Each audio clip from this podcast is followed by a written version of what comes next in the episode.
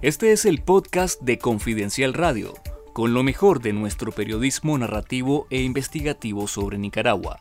Estas son las noticias más relevantes de la jornada de hoy. Este es el reporte de noticias de Confidencial del viernes 10 de noviembre.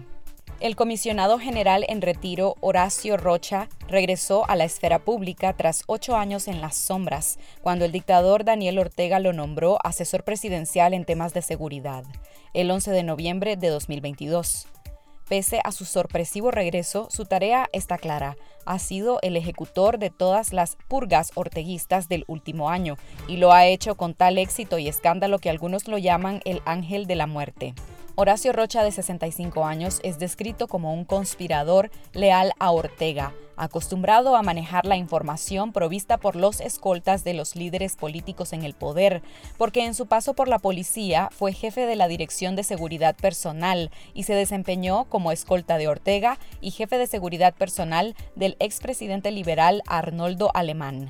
Lea el reportaje completo sobre el comisionado Horacio Rocha en nuestro sitio confidencial.digital. La justicia orteguista declaró culpables de supuesto tráfico de estupefacientes a las tres líderes universitarias detenidas en agosto tras la confiscación de la Universidad Centroamericana UCA. El fallo judicial las declaró culpables por los delitos de propagación de noticias falsas y menoscabo a la integridad nacional.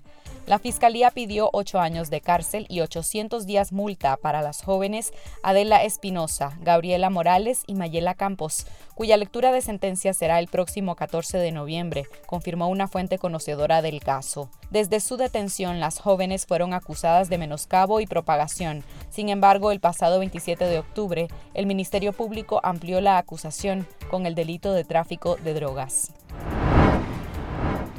La Comisión Interamericana de Derechos Humanos advirtió que el cierre del espacio cívico en Nicaragua mediante la cancelación de la personería jurídica y la disolución forzada de organizaciones de la sociedad civil es parte de una estrategia estatal represiva que suspende de facto derechos y libertades fundamentales de los nicaragüenses. En su informe Cierre del espacio cívico en Nicaragua presentado el 9 de noviembre, el organismo precisa que esta estrategia represiva tendría como fin consolidar un régimen de concentración del poder en el Ejecutivo, basado en la interposición de un Estado policial, el mismo que ha venido siendo denunciado reiteradamente por la CIDH.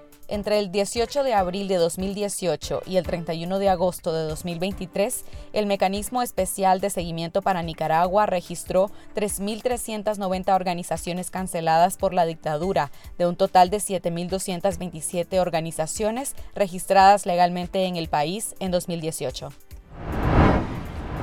La producción y captura del camarón entero en Nicaragua ha bajado en casi 17 millones de libras al cierre del segundo trimestre con respecto al 2022, lo que representa una disminución del 40%, según estadísticas de producción acuícola y pesquera compiladas por el Banco Central de Nicaragua. Un productor camaronero del occidente del país explicó a Confidencial que la disminución de la producción se debe a los altos costos de las larvas, los alimentos que le proveen, el combustible y otros recursos y materiales que se utilizan en el cultivo de camarones, por lo que algunos productores incluso han pensado en cambiar de actividad económica. Otro productor que opera en esa misma zona explicó que las pequeñas cooperativas que producen camarón tienen problemas tanto con los altos costos como por los bajos precios que les pagan por su producción.